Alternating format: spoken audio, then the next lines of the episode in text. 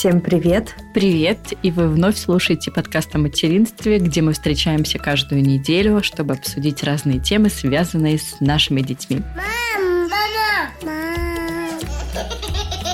Ура! Меня зовут Карина, моему сыну Луке 5 лет, и мы живем в Мюнхене.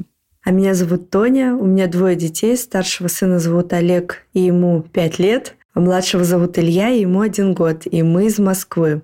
Представляешь, вот прям первый раз моему ребенку лет, не годик. А, четыре года, да-да. Пять mm. лет. И Лука, конечно, супер счастливый. Добро пожаловать в кризисные пятилетние года. Ой, отстань, а, пожалуйста, хватит. Мы только кризис трех лет преодолели не так давно, поэтому хватит меня этими кризисами, я уже не могу ничего о них слышать. Все. Ох, ох, ох. Не готова я к этому. Нет, никаких кризисов хватит. У меня была одна веточка обсуждения с тобой нового этапа в жизни твоего ребенка пятилетнего, так скажем. Но ну, раз ты не хочешь, я не буду тебя раньше времени огорчать. Не надо. Я и так уже услышала у некоторых экспертов про какие-то кризисы 5 лет. Я такая, так, так, так, нет. Я помню только год, 3, 7, все, отстаньте от меня, я вас не слышу, я вас не вижу, я пошла мимо. Ну да, меньше знаешь, крепче спишь. Да нет, ну на самом деле я же тоже вижу по ребенку. У меня, мне кажется, его месяца два уже колбасит очень сильно.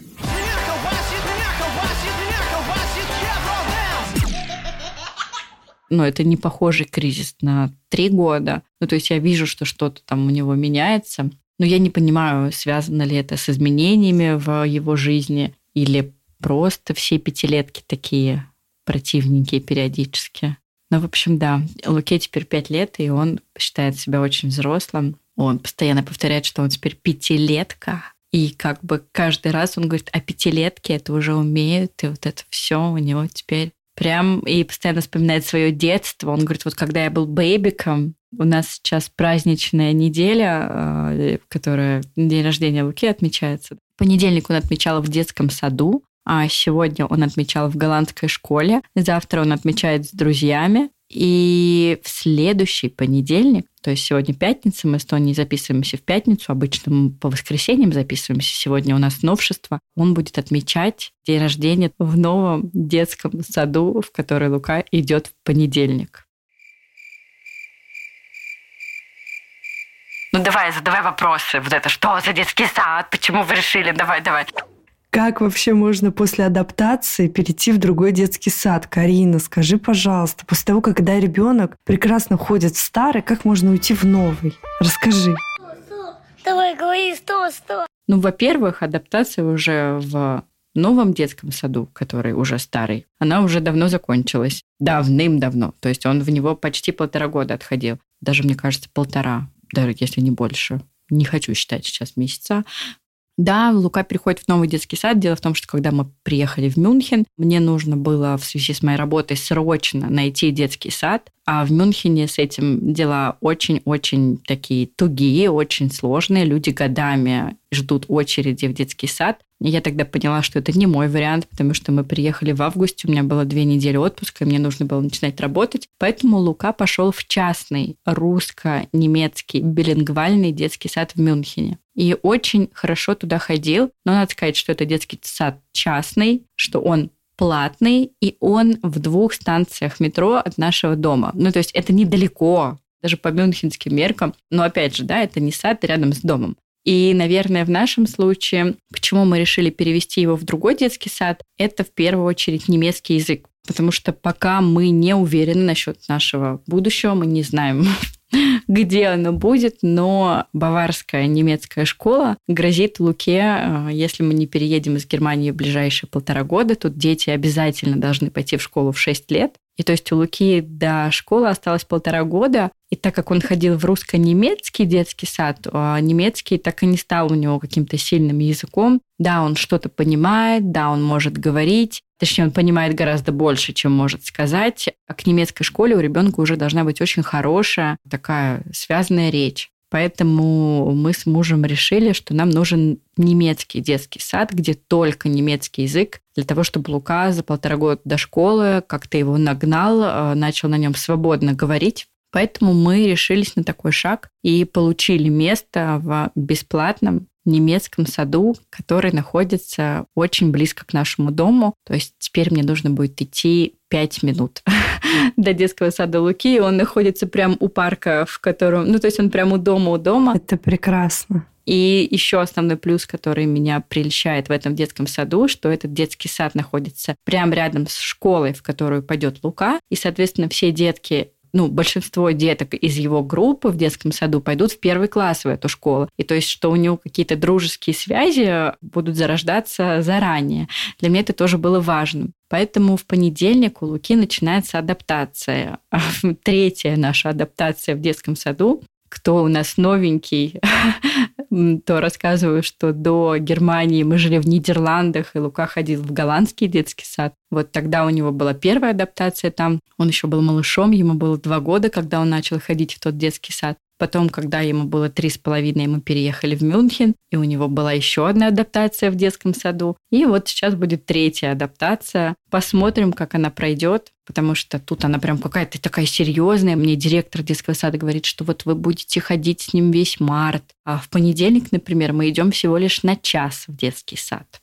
Я надеюсь, что Лука все же опытный детсадовец, и его адаптация пройдет быстрее. И, в принципе, есть такой вариант. Мне даже директор об этом сказала, что ну, у него опыт э, расставания с мамой и с папой есть. То есть он бывал в детских коллективах, поэтому, возможно, его адаптация произойдет гораздо быстрее, чем они закладывают. Но, в общем, они мне предупреждают, что вот месяц я буду в таком режиме, поэтому месяц будет веселым, ребенок будет очень много времени проводить дома.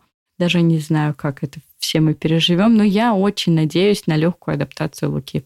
Ну, мне кажется, она такой и будет на самом деле, зная темперамент Луки и возраст его, в принципе, то уже пять лет. Я очень надеюсь. Мне кажется, в данном случае возраст играет в минус, потому что в пять лет у ребенка уже сформированы привязанности к воспитателям из старого детского сада, плюс у него его лучший друг Леви в старом детском саду остается. И я, конечно, переживаю, как быстро он сможет настроить новые связи с учетом того, что это все-таки ну, другой язык полностью, да, и там никто не будет с ним говорить на русском. Я не знаю, то есть у меня нет никаких вообще а, прогнозов на это дело. Я очень надеюсь, что все же ребенок у меня такой мультикультурный, мультиязычный, ему будет легко, но не знаю, как получится. Поэтому пожелайте мне удачи, и ты пожелай мне удачи. Да, мы желаем вам удачи. Да, я надеюсь, что все пройдет хорошо, и что это нападет на пользу Луке. То есть, конечно, я, знаешь, э, немножко мучаюсь чувством вины, потому что в моем случае у меня был, например, один детский сад, а у него уже третий детский сад, и это так странно. Но я очень надеюсь, что все пройдет хорошо, как первые две адаптации в первых двух садах у него проходили достаточно легко. И я надеюсь, что сейчас тоже будет. Поэтому кризис пяти лет мне как бы вообще не в тему. Ему и так будет нелегко. Да, но там другие прикольчики, конечно. Ну вот мы с тобой уже обсуждали, в принципе, немножко, и вот этот момент о том, что у нас был один детский сад, у наших детей там уже несколько. Мне кажется, и время сейчас другое, тебе тоже так кажется, да, что дети сейчас совершенно другие, и мы как-то, наверное, наши страхи не должны переносить на наших детей. Они совершенно другие, они свободные, они открытые. Да, да, да. Поэтому я думаю, что все будет прекрасно. И главное, конечно, ты тоже об этом знаешь, э, твой настрой, как ты будешь на это смотреть, что говорить, что транслировать ему, что дети, конечно, очень чувствуют состояние родителей. Я, конечно, очень волнуюсь, потому что, в отличие от Луки, я немецкий только начала учить, ну, я надеюсь, что все будет в порядке, правда. Все же опыт у нас есть, э, поэтому все должно пройти нормально. Но к тому, какие другие дети, мы сегодня с мужем об этом думали. Мы везли Луку из голландской школы, и он пел песни, как его поздравляли с днем рождения. И, в общем, моему ребенку 5 лет, он может на четырех языках спеть день рожденческую песню. И когда он нам это пел на русском, на английском, на голландском и на немецком, мы с Максом такие переглядываемся. Мне кажется, я даже на английском в пять лет еще не могла петь, потому что, мне кажется, в 90, как мне было, сколько мне было, в 97 году не было вот этого хэппи birthday так в России популярно, как сейчас. То есть я думаю, что сейчас русские дети тоже отлично поют хэппи birthday. Ну, короче, тоже, знаешь, действительно, он другой ребенок. Вот прям другой. Не как мы, Я, например, росла в маленьком подмосковном поселке. Это был мой мир. Да, мы там выезжали в Москву, например, и для меня это было огромное путешествие. Конечно, мой ребенок за пять лет и стран и сменил немало, и путешествовал много, и городов много видел. Поэтому надеюсь, что вот ему все это легче дастся, потому что у него уже есть этот опыт его личный. В любом случае, мы желаем вам удачи. Будешь нам рассказывать коротко о ваших успехах, мыслях по этому поводу. Да, я надеюсь, что это будут успехи.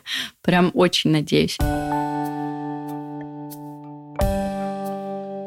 И сегодня мы с Тони созвонились в пятницу.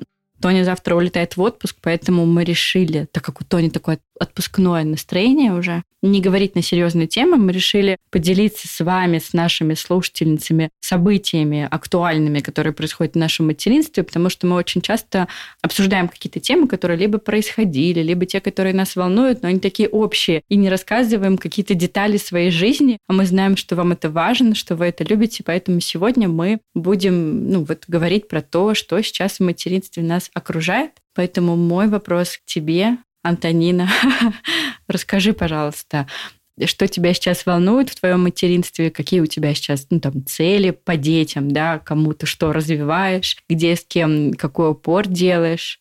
Да, я начну сначала с отпуска, как ты уже сказала. Я безумно жду этого отпуска, потому что в Москве какая-то затяжная зима. А так как у меня высокочувствительный ребенок в плане одежды, вы не представляете, девочки, если у кого-то такая же проблема, напишите мне, пожалуйста, поговорите со мной об этом, потому что я не встречала еще такого родителя, который бы, я не знаю, всю полку в гардеробе отдал под зимние куртки и штаны ребенку. Я тебе не преувеличиваю. У меня просто Олег, он не может носить, если ему где-то что-то жмет, что-то маленькое, либо наоборот большое. Вот, понимаешь, у него какие-то свои критерии отбора одежды, одежда, что я уже просто схожу с ума. И вот мысль о том, что сейчас будет неделя без штанов, без курток и без шапок, меня просто вводит в такой экстаз.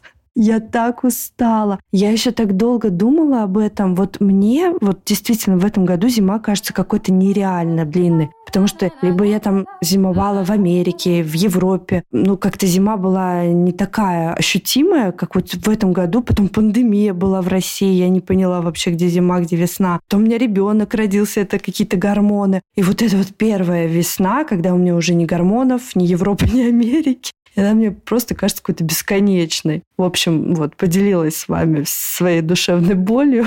Подожди, насчет душевной боли. Мне кажется, у тебя у мужа подобная история с одеждой. Может быть, тебе далеко уходить не надо, а сходить к свекрови, спросить, как она с этим справлялась. Ты знаешь, э, свекровь э, после свадьбы сказала, опа, теперь это не мои проблемы.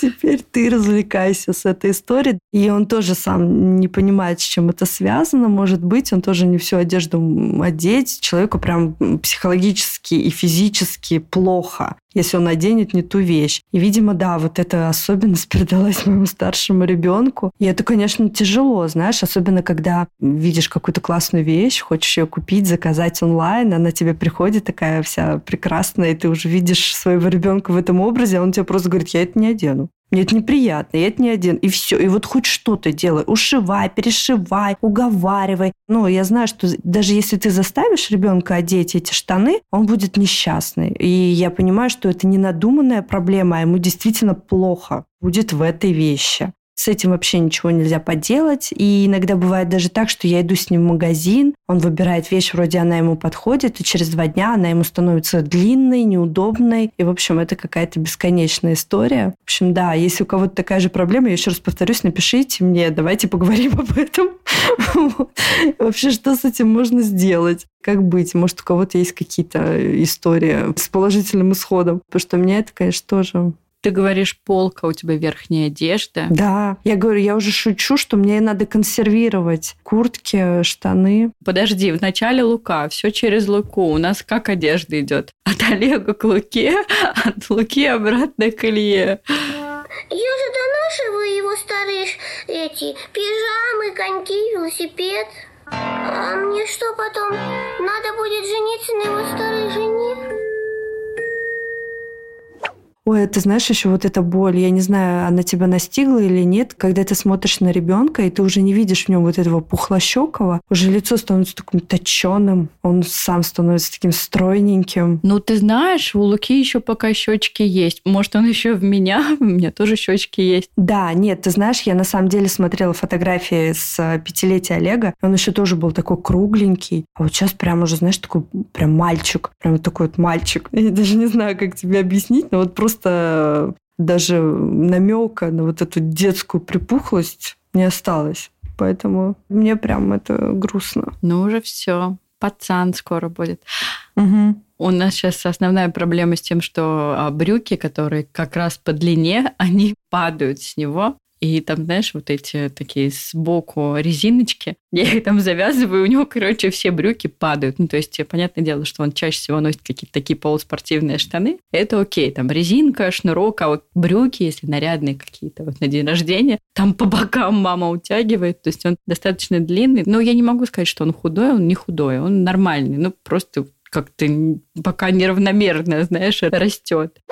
А Илюша, расскажи про Илюшу. Чем вы занимаетесь? Что сейчас Илюша осваивает? Что он там говорит, э, делает? На самом деле, вот мы с мужем каждый вечер обсуждаем какие-то новые истории совместной жизни с этим прекрасным ребенком, потому что он, нам кажется, какой-то прямо опережающий в развитии человек. Буквально сегодня он начал говорить «мама, где?». Ну, я не помню просто, чтобы в таком возрасте опять же, может быть, это мои какие-то материнские, знаешь, чувства, эмоции к этому ребенку. Но меня это впечатляет до сих пор. Если хочет спать, он говорит, мама, туда, и мы идем, и он закрывает сам дверь и сам забирается на кровать. То есть я его даже не уговариваю идти спать. Он мне сам все показывает, что он хочет спать, есть, мыться, он меня ведет в ванну. То есть такой вот он осознанный, такой профессор. Единственное, мне кажется, что ему не очень нравится то, что он еще не разговаривает, и он постоянно визжит. Ты не представляешь, у меня под вечер голова просто как будто ее ударили каким-то молотком. Просто от этого визга вот он, когда что-то, значит, хочет э, выразить какую-то эмоцию, а словами не может это сделать, он вот, а, вот это виск, вот это, знаешь, и восторга виск, виск недовольства, виск, не знаю, усталости. Завтра нам предстоит шестичасовой перелет, и я не представляю, как переживут его наши соседи по самолету, потому что визжит он везде и всегда. Ну ничего, ты же уже опытная мама, ты знаешь, что с собой нужно взять кучу всего, да, пакетиков с игрушками. Слушай, на самом деле я переслушала наш эпизод, который у нас был года два-три назад, и он оказался таким полезным. У нас вообще полезный подкаст на самом деле. Все-таки не зря, не зря, Кариночка, мы записываем с тобой, да. Я уже накупила целую сумку всего, отдельную сумку с э, развивающими тетрадями. Кстати, на прошлой неделе мы с Кариной выложили файл на сайте Boosty развивающих тетрадей. Да, развивающие тетрадки – это классная штука. Мы там в первой главе расписали, как давать тетрадь ребенку. Я очень люблю с Лукой развивающие тетради. У нас их большая стопка. И прям с года я ему давала. Вот первые какие-то, вначале это рисование пальчиками у него было, потом кумон первый, да, тоже очень хорошо заходил. И до сих пор периодически раз, два и в неделю, это в обычную неделю, сейчас у нас будет Лука много сидеть дома, поэтому и тетради будет много. И вот благодаря тетрадям он так неплохо уже поставил руку к письму. Он еще пока не пишет ничего, кроме своего имени. Прям я вижу, что у него хорошие, четкие линии, что он уверенно держит твердо карандаш, он правильно уже держит карандаш, уже года полтора, наверное. То есть мне эти развивающие тетради нравятся, они еще, знаешь, такая история, вот когда мама не знает, ну, уже устала, да, я говорю, пойдем тетрадки, посмотрим, позанимаемся. И вот мой ребенок всегда как-то с удовольствием садится. Сейчас он почему-то любит стоя делать все. У него такой период.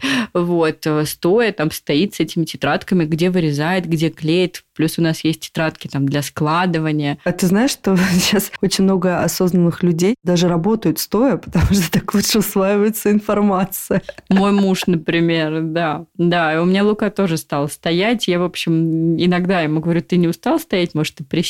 Я же говорю, люди будущего просто, они уже все считывают с пяти лет. все познания этого мира. Да, развивающие тетрадки это классно, и мы с Тони как раз э, поделились именно теми, которые мы использовали с своими детьми. Конечно, не все из них, но, в общем, мы указали проверенные издания, издательства и авторов, которые нам нравятся. Поэтому, если у вас нет идей или вы не хотите сами там искать, гуглить, проверять, вы можете подписаться на нас на Boosty и просто взять этот файл. Я, кстати, хочу э, дать лайфхак. Я сегодня увидела, что одна наша слушательница пришла и купила три наших поста. Купила. Ой, как я очень это богатство люблю и водаю.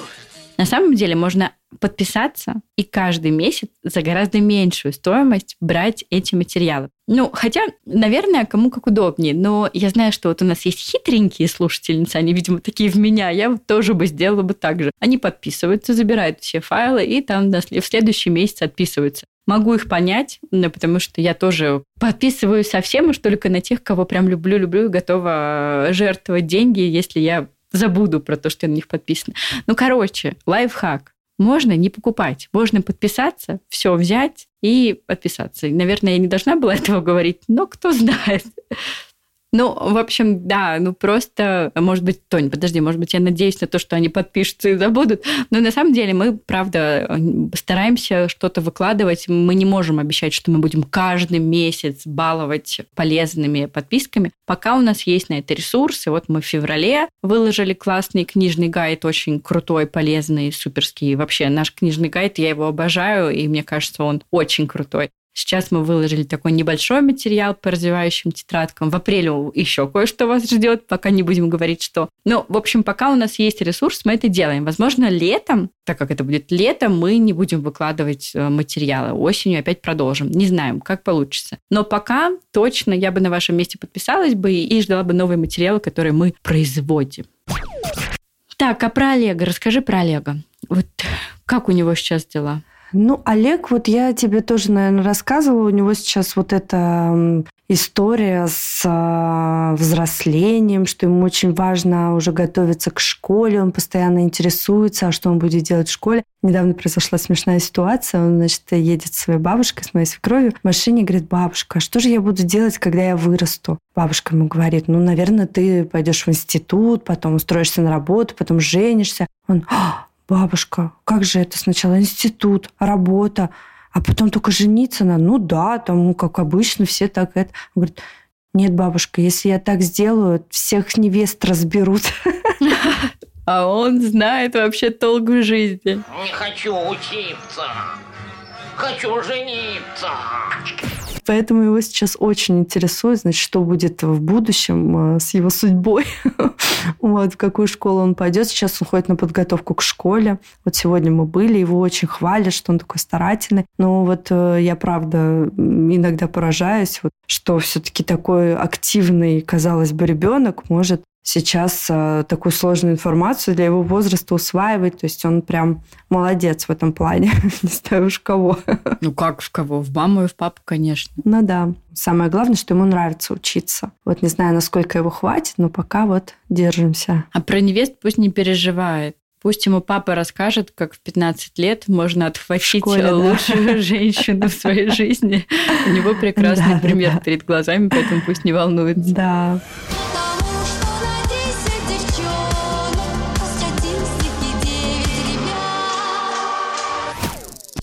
Кстати, вот по поводу вот этой жажды познания, говорят, что пятилетний возраст – это вот как раз период, когда дети готовы воспринимать информацию в большом объеме, им нужно ее давать, максимально развивать во всех отраслях, смотреть, куда больше у ребенка лежит душа. В общем, такой благодатный возраст для развития вот такого умственного. Ну, понятно, да, сейчас еще есть до 7 лет, пару лет, когда в них можно впихнуть невпихуемое, так как говорится. А сейчас наступит лето, и летом, как правило, нужно отдавать детям отдыхать от всего этого. Летом дети должны только гулять, наслаждаться жизнью, меньше заниматься. Я тоже планирую летом от Луки отстать. Вот сейчас еще там три месяца, два месяца, считаю, активно позаниматься с ним летом. У него будет передышка, а осенью уже тоже начнем подготовку к школе тоже. Ты, казалось бы, у нас у детей 9 месяцев разница, а в школу они пойдут в один год. Как это вообще такое? Но я еще на самом деле не зарекаюсь о том, что Лука пойдет в школу в 6 лет, потому что в Германии есть небольшая лазейка, и, в принципе, можно отдать ребенка в 7 лет. Но чтобы отдать ребенка в 7 лет, это должно быть, во-первых, очень такое яркое желание родителей, потом нужно в детском саду получить бумагу, что они тоже считают, что ребенку еще бы хорошо провести год в детском саду, потом эту бумагу нужно еще взять у педиатра. Но в любом случае, если у родителей есть такое желание, то это возможно. То есть это не сто процентов, и детский сад может сказать уже все, он готов, мы не даем вам эту бумагу. Но поэтому я пока не знаю, я посмотрю, как пройдет следующий год, как будет э, какой-нибудь немецкий, потому что насчет школьной программы я не волнуюсь, потому что ну, как бы у меня нормальный ребенок, и я думаю, что он программу первого класса да, освоит. Ну а там вообще как э, система устроена? Там так же, как и у нас в России, они садятся за парты на 45 минут. Просто в Америке я знаю, что у них вообще не было такого первоклассники. Это такие же садовские дети, которые сидели на полу, делали зарядку, там э, спорт с родителями по утрам. Ну в Америке и в школу они начинают раньше идти. Они тоже, как и в Голландии, в 4 года идут. Ну да, да. Не, ну там 6, по-моему. Ну, возможно, да, могу ошибаться. Ты знаешь, в Германии много земель. А мы живем в Баварии. Бавария такая большая, очень красивая э, земля в Германии. И тут самая сильная школьная система в Германии и самая сложная. Когда-нибудь, если вам будет интересно, мы запишем эпизод, и я расскажу про эту школьную систему. Но суть такова, что после начальной школы в четвертом классе дети распределяются, куда они идут дальше. Есть три вида школы. Это гимназия, это самая сильная школа, средняя школа и там какая-то, я забыла, как она сейчас по-немецки называется. Короче, ребенок после четвертого класса может пойти в три разных школы. И как определяется, в какую школу ты идешь, потому что в четвертом классе они сдают экзамены. Тот, чье имя я назову, выйдет вперед, и я надену ему на голову распределяющую шляпу. И она определит вас на факультет. И там они набирают баллы. И вот в Баварии по всей Германии самые высокие баллы для поступления в гимназию. Как бы гимназия – это, естественно, самая сильная школа. И я знаю, что некоторые люди даже переезжают в другие земли после четвертого класса, потому что, например, в Баварии тебе там нужно получить 6 баллов, чтобы поступить в гимназию, а в других землях можно получить меньшее количество баллов или большее количество баллов, чтобы поступить в гимназию. И люди переезжают из одной земли в другую, чтобы их ребенок пошел там в гимназию, а в Баварии он, например, не дотягивается до гимназии. Первый класс еще он такой, ну, то есть, да, там тоже учат уже буквам, там учат цифрам, учат считать, учат читать, ну, наверное, как в русской школе, да. Но к четвертому классу я точно знаю, что там прям жесть жестянка, и я вижу тут школьников, я видела тоже голландских школьников, я вижу школьников в Баварии, это школьники с огромными рюкзаками, и тут как бы все очень серьезно со школой, и очень многие люди жалуются, что она очень сложная, у меня есть подружка, у которой сын как раз в том году поступал в гимназию, и она говорит, что это просто что-то с чем-то, что программа суперсложная, и родителям тяжело, и детям тяжело. Ну вот как бы вот так. Ладно, поживем увидим. Я, честно говоря, еще не готова думать о школе. Я тоже. Сейчас только таких приколюх э, в нашем возрасте. Поэтому поговорим об этом позже, как говорится. Да, а как хоккей Олега развивается? Я, конечно, не ожидала, что это вот настолько все серьезно, что большой спорт это вот прям с а, такого возраста он должен уже быть большим в плане твоих э, вложений в него, не материальных, ну хотя и материальных тоже, а физических, да. Я пока не готова к этому, и я не хочу, чтобы мой ребенок э, все свободное время тратил там на какие-то достижения в пять лет. Поэтому мы очень спокойно к нему относимся, мы ходим на тренировки, ну, правда, они пять дней в неделю, Конечно, есть ребята, которые там больше этому времени уделяют, да, и у них результаты другие, но вот мы с мужем приняли решение, что пять лет все-таки это еще рано, и мы в первую очередь должны не отбить желание у него заниматься спортом, да, пока он ну, очень любит эти тренировки утренние, да, несмотря на то, что они в 8 утра у него начинаются, я иногда даже проснуться не могу. Капец просто. Как вы вообще вы выжили? Я не знаю, нет, это просто вот это заслуга Олега на самом деле. Если бы у меня был другой ребенок, я бы просто не вывезла. А он прям такой, ему это нравится, он встает раньше меня, он с удовольствием бежит. То есть он прям горит этим, и пока он горит, мы его всячески поддерживаем. Вот. И не хотим, конечно, потушить это пламя. Поэтому вот все спокойно. Слушай, ну классно вообще, вам, вам прям повезло с ребенком. Я не могу представить, чтобы у меня Лука в 8 утра куда-то ездил, а у него, ну, типа, одна спортивная тренировка в неделю, и, конечно, там прям все зависит от настроения. Когда хорошее настроение, он готов и хорошо занимается.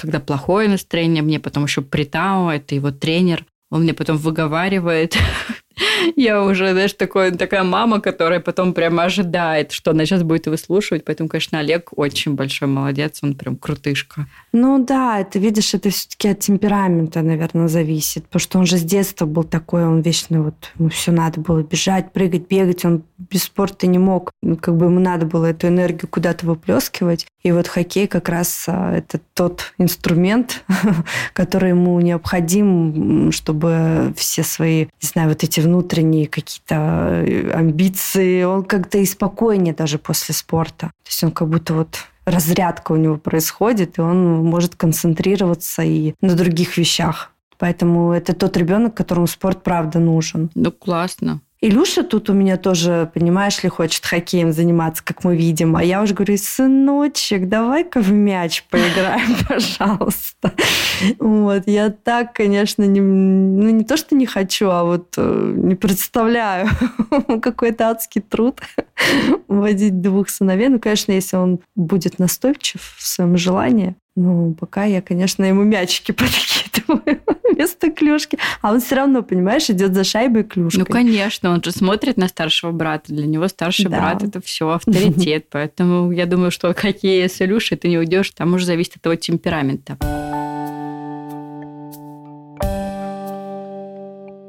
Антонина, у нас сегодня слушательницы задавали нам вопросы. Поэтому я задам вопрос, который был адресован тебе, потому что там было написано Тони.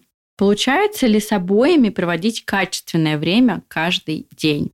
Ты знаешь, наверное, да, получается, потому что, во-первых, э, большая заслуга э, моих родителей и родителей моего мужа в том, что они нам помогают с детьми. И у меня, допустим, есть 2-3 э, часа утром, которые я провожу с Олегом. То есть мы едем на тренировку, мы перед тренировкой собираемся вместе, то есть мы общаемся. И что еще имеется в виду под качественным временем? Раньше это были какие-то игры, книжки, тетрадки. Сейчас это больше разговоры, обсуждения, бесконечные ответы на вопросы, какие-то тактильные вещи. Ну вот сейчас качественное время в этом плане у нас происходит со старшим сыном. А младший, конечно, все остальное, мое свободное время занимает после тренировок, это после 12 до вечера мы вот с малышом, поэтому да, я думаю, что получается каждому уделить время. Еще у нас сейчас Олег же в сад ходит не каждый день, мы ходим 10 дней в месяц, а остальное время мы там ездим на занятия с ним куда-то, там, в зависимости от его интересов. Тут он у нас, значит, решил скейтом заняться, подготовкой к школе, а на это все нужно время. И вот мы сейчас 10 дней ходим в сад, а остальное время занимаемся его увлечениями. Тоже как бы качественное время. Илюша тоже с нами в этот период. Блин, ты, конечно, мой герой. Я вообще не могу представить двух детей. Ну, может быть, у нас разные вводные, так как у нас тут нет помощи. Я вот вообще не могу представить, как это совмещать. Карина, это все зависит от ресурса. Понимаешь, если бы у меня не было помощи, я не уверена, что я нашла бы в себе в силы с двумя детьми куда-то выезжать. А когда как бы тебе дают передохнуть, я думаю, что это возможно. Да, потому что вот я много общаюсь с мамами в эмиграции, да, и все мои подруги тут без мам, без бабушек, э, ну, вообще без родственников. И, конечно, у нас у всех по одному ребенку, хотя у меня есть подруга в другом городе в Германии, у нее две дочери, и, конечно, ей прям вообще нелегко, особенно, ну, пока еще младшая маленькая, а вот у меня все время вопросы будут возникать, и когда она подрастет, что делать, например, с кружками. То есть я вот, например, не понимаю. Я вот сейчас себя представляю, да, что у меня там Лука, я его постоянно забираю с сада, и каждый день я его куда-то везу, каждый день, кроме выходных.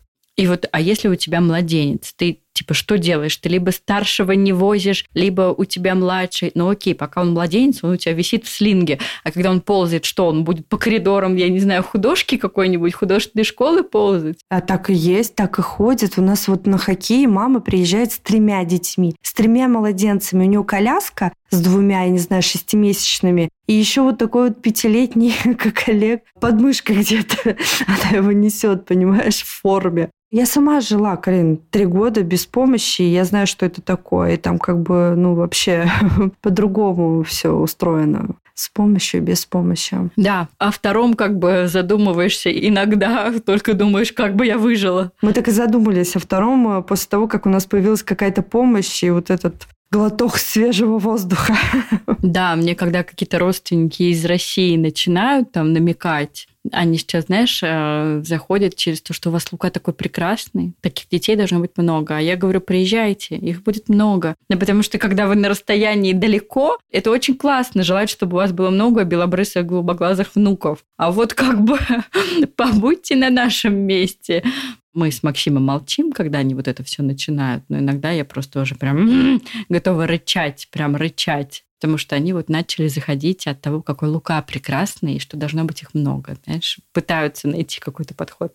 Слушай, ну здорово, у тебя есть качественное время с двумя детьми, ты большая молодец, потому что, блин, я не знаю, мне иногда кажется, что у меня есть с одним ребенком, пока ты приедешь с этих кружков, знаешь, сядешь, ну прям не могу сказать, что у меня супер каждый день. Ну вот тоже, понимаешь, э, что подразумевается под качественным временем. То есть я с ним не играю. Я, ну нет, я с ним занимаюсь, у нас там домашние задания есть. Но вот э, в основном я сейчас расцениваю качественное время как общение, как какое-то вот взаимодействие с ребенком близкое наедине, вот сейчас в этом возрасте. Поэтому, если ты вводишь каждый день Луку, я думаю, вы же тоже много общаетесь, много обсуждаете различных тем. Ну, понимаешь, вот для меня качественное время это когда я занимаюсь с ребенком тем, чем хочет он. Вот для меня это качественное время. Ну, то есть, как бы, когда он там говорит, мама, я хочу рисовать, и я сажусь с ним рисую. Или он говорит, мама, я хочу играть роботов-трансформеров. Это мое нелюбимое, когда вот эта история начинается с играми. И когда я занимаюсь только им и тем, что он хочет. Потому что вот у нас с мужем тоже это вечная история. Он говорит, вот я и везу его в сад, мы очень много беседуем. И, и я ему говорю, Макс, ну, понятное дело, что он не может выйти из машины. Какой у него еще есть вариант? Не знаю, я думаю, что и беседы – это на самом деле тоже качественное время. Просто тут каждый как к этому относится. Мы, конечно, тоже беседуем, но опять, ну, я же не в машине его везу, да, и у нас не такой вот, может быть, близкий и интимный диалог, как у тебя с Олегом или как у Максима с Лукой. Мы там метро, трамвай, тут вышли, там вышли, тут на то отвлеклись, тут на то. То есть как-то мы, конечно, перед сном. Вот у меня такое качественное время, и то, я не скажу, что это то, чем хочет Лука заниматься. То есть мы читаем, мы обсуждаем книги, мы как-то беседуем о жизни, о будущем, какие-то вот такие штуки. И то это не всегда. Иногда мы читаем, потом он спать ложится, и вот как бы беседы нет. Но на самом деле, как бы мы там дарим им свое время, внимание, это очень важно. Вспомнить, как нас родители в 90-е растили. Там вообще была немножко другая история, да, там никто не знал про это качественное время. Мы были сыты, мы были чисто одеты, у нас все было поглажено, хорошо нам почитали книжку, с нами порисовали, все замечательно, Спасибо большое, что это было. Такое тоже было не у всех. У кого-то родители вообще приходили в ночи, знаешь, с работы. Ну, время тогда было такое тяжелое, всем нужно было зарабатывать. Еще вопрос про важность контакта детей с животными. У нас у детей есть животные с рождения, и у Олега, и у Луки, и у Ильи, соответственно, тоже. У тебя коты, у меня собаки. Давай, начнем с кошатников. Пропускаем вас вперед. Слушай, ну мне кажется, что это очень важно. Во-первых, это развивает в ребенке эмпатию. У меня, допустим, Илюша очень переживает, когда наши коты начинают драться. То есть он бежит их разнимать сразу. Он боится, что маленького котика может обидеть вот наш старший, вредный, противный дед, кот. Ты Леню назвала старым и противным, бессовестная, вообще прекрасный кот. Он уже такой, знаешь, старичок, такой противный, такой, вот, знаешь, как все старички, ворчливый.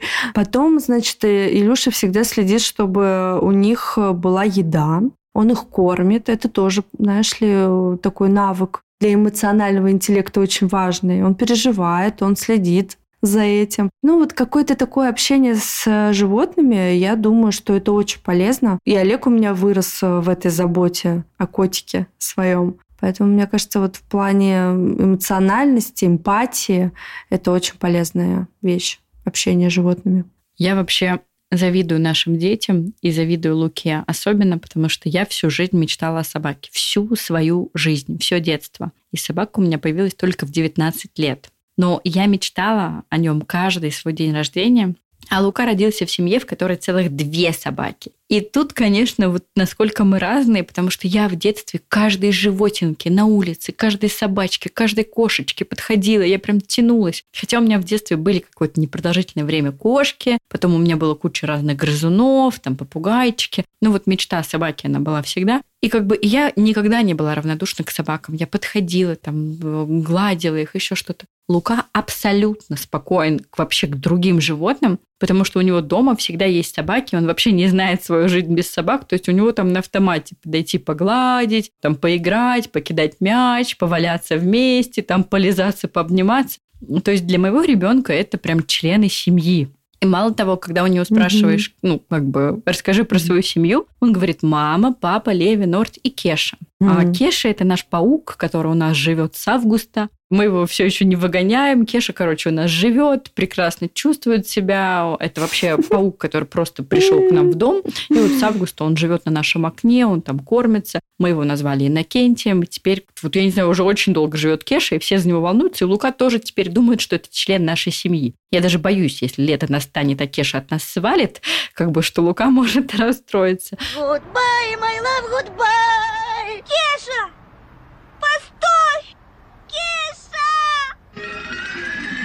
Ну, я считаю, что это важно. Во-первых, это важно, вот когда Лука был маленький, и когда он ползал, и у меня столько этих видео, где этот ползущий ребенок, рядом с ним две собаки. Я представляю, сколько там вот этой микробов они ему передали, как это хорошо влияло на его иммунитет, потому что у меня собаки, гуляющие на улице. И, конечно, лапы им мылись, но все равно, сами понимаете, да, как бы невозможно стерильно вымыть лапы собаки. И все эти лизания, целования носов. В общем, я думаю, что это тоже все прекрасно еще и для иммунной системы, и для сенсорики тоже. Ну вот постоянно гладить животное, это же так прекрасно. И я вот прям помню, помню, когда он маленький был, он обожал эту руку в шерсть э, нашей младшей собаки запускать. Ну и самое главное для меня, что он вообще очень спокойно взаимодействует с животными. Он не боится ни собак, ни кошек. Ну, то есть он вообще такой, знаешь, вот когда ты не умеешь обращаться с животным, ты его побаиваешься. А он прям вообще абсолютно спокойный. На улице какая-то огромная собака, какой-то бультерьер идет, а он подходит к ней, у нее там внизу палку забирает. Мне страшно, потому что я знаю, что такое бультерьер. Лука как бы вообще абсолютно спокойно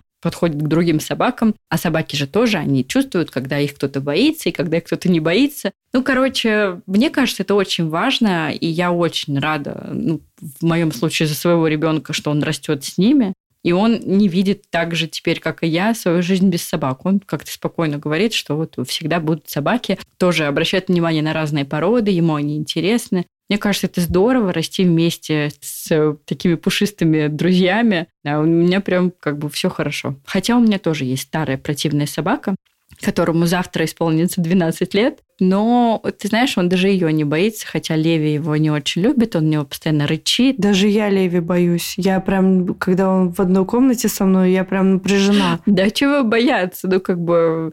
А, ну, такой ворчливый, еще может укусить тебя. Ну, вот именно Лука Леви не боится. Лука Леви не боится, потому что как бы он знает, что у Леви там пять зубов осталось, и если Леви кусается, вдруг, очень редко, Лука просто смеется, потому что это не больно, потому что все смотрят, как он старенький, злится и ничего сделать не может. Да, но я-то взаимодействовала с Леви, когда он был молоденький со всеми зубами, поэтому, знаешь ли, я все помню. Мне кажется, в жизни детей и животных совместные одни плюсы сплошные. Осмеливайтесь. Ну, конечно, знаете, что вся ответственность за животных будет лежать на вас. Но я прям рекомендую собак для детей. Кошек, наверное, я бы тоже могла бы рекомендовать, но у меня их нет. Но собаки это весело. Мы гуляем, мы играем в парке вместе с собакой. Вот я даже в нашем инстаграме Инстаграм – это запрещенная социальная сеть в Российской Федерации. Выкладываю, как Лука гуляет с Нортом в парке, как они там бегают с этими палками, мечами. У нас это прям такая традиция выходного дня. Так, и еще у нас есть один вопрос про материнскую потерю волос. Когда закончится эта трагедия? По поводу потери волос. Есть прекрасный выпуск подкаста «Проходите, раздевайтесь» с экспертом, который я в свое время монтировала год назад, по-моему, если не больше. И вот как раз она очень подробно объясняла, почему происходит эта потеря волос, как с ней справиться, как ее принять. В общем, если кратко, то во время беременности за счет гормонов наша прекрасная шевелюра увеличивается в объеме, И когда э, мы рожаем нашего долгожданного ребеночка любимого, со временем гормоны у нас э, перестают так на нас воздействовать. И вот эта вот отрощенная шевелюра за всю беременность у нас потихоньку начинает выпадать. Вот пока она до конца не выпадет, вот эта лишняя копна волос, этот волосопад не прекратится. Вот если кратко. А вообще, послушайте, этот эпизод очень полезный. Я уже не помню этого. Я помню, что во время беременности у меня, правда, не выпадали волосы. Это была какая-то невероятная, красивая, длинная копна. А потом, мне кажется, я была так занята лукой, что я даже не заметила этот период, когда они там сильно выпадали, потому что я вот на себе прям что-то, чего-то супер жуткого, ну, что я не могла там прям контролировать. Я даже... Либо я опять этого не помню, возвращаясь к нашему прошлому эпизоду. Ну, может быть, и еще, знаешь, воздействие гормонов у всех разное. У кого-то, может быть, посильнее вот этот прогестерон бушует в организме, у кого-то больше волос вырастает во время беременности, у кого-то меньше. После первых родов у меня вот как раз э, сильно выпадали волосы, во вторую, кстати, не так. Поэтому, наверное, еще от этого зависит от гормонов, от их воздействия. Не знаю. Ну, причина одна. В гармонии. Да. Давай тогда закругляться. Я желаю тебе, Олегу, Илье и Владимиру прекрасного отпуска, чтобы вы прям отдохнули. Угу. Особенно, чтобы ты отдохнула. Поэтому завтра я буду поздравлять Вову и тоже ему об этом напишу. Потому что тебе это необходимо. Ты уже как бы мама двух детей, тебе, правда, нужно как-то расслабиться, расслабиться каждой клеточкой тела, чтобы потом еще тебя ну, там, на полгода хватило до следующего отпуска. Угу. Поэтому я желаю вам хорошо отдохнуть, чтобы хорошо прошел ваш перелет, чтобы детям было классно и интересно. Ну и просто, чтобы все так было легко и хорошо. Спасибо большое. А я тебе желаю, чтобы новый этап жизни Луки начался максимально комфортно для всей вашей семьи, чтобы он нашел себе новых друзей, и чтобы ты не переживала за его взаимодействие и социализацию, потому что я уверена, что Лука такой же, как ты, общительный, открытый, и мир это чувствует и отвечает ему взаимностью. Поэтому все будет хорошо, не переживайте. Это классно, когда у ребенка есть э, такой кругозор и такие возможности общения с разными людьми разных национальностей. Поэтому я желаю вам удачи. Спасибо. Я поняла, что я забыла рассказать, что я в следующую пятницу иду на курс немецкого. Мама, значит, учит немецкий я начала учить немецкий, я начала учить его с репетитором, и тут я вот гуляла с собакой, кстати, и увидела объявление, что у нас тут на районе курсы немецкого для мам. Прям для мам? Так и называется. Мама учит немецкий. И там мамы с маленькими детьми приходят, оставляют ребенка, с ним там babysitter сидит, аниматор, няня. В моем случае мне это не нужно. Я написала, что у меня пятилетний ребенок. Они говорят, ну, как бы вы, конечно, приходите, но пятилетний ребенок может сидеть с игрушками один, потому что все дети у нас сильно младше. Я говорю, да, я без ребеночка приду. В общем, общем, я тоже начинаю какой-то странный курс вообще немецкого для мам. Посмотрим, что это будет. И мне тоже предстоит социализация, знаешь ли. Да-да-да. Карина, учение, свет. Да, ничего не говори. Я уже от этих всех европейских языков, которые я учу, немецкий – это четвертый европейский язык, который я начинаю учить в своей жизни. И надеюсь, он станет каким-то тоже основным. Не как мой французский, который я год поучила, и все. И теперь я могу только, знаешь, читать по-французски. На этом все. Так что да, я надеюсь, что тоже у меня все получится, хотя я тоже волнуюсь, знаешь, там какие-то мамы будут из непонятных каких-то стран, понятное дело, что там не немки же будут учить немецкий. В общем, посмотрим. Так что всем хорошей недели мы желаем. А услышимся на следующей неделе. Да. Пока-пока. Пока-пока.